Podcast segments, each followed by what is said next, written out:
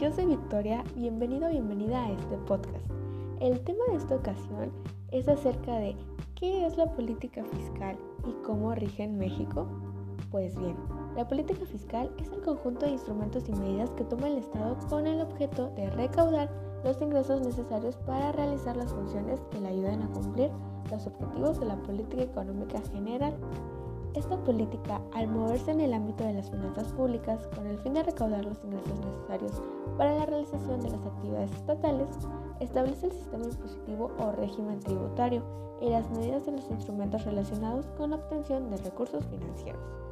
En México, los objetivos de la política fiscal son cumplir con las funciones de promoción económica y social, seguridad nacional, paz pública y bienestar colectivo que le hayan sido asignadas por la sociedad. Así, la política fiscal se presenta como una función derivada del conjunto de obligaciones impuestas al sector público por la comunidad. Ahora bien, los instrumentos de la política fiscal que se aplican en los países capitalistas son todos los que contribuyen a la recaudación de los ingresos públicos y son los siguientes.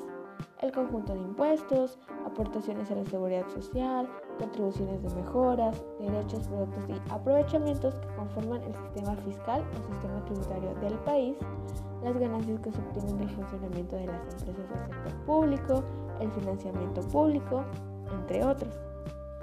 En México, los instrumentos de política fiscal, así como el monto de cada uno de ellos, se fijan en la Ley de Ingresos de la Federación para el ejercicio fiscal de cada año, que envía el Ejecutivo Federal al Congreso de la Unión para su aprobación. En México, los principales impuestos son ocho.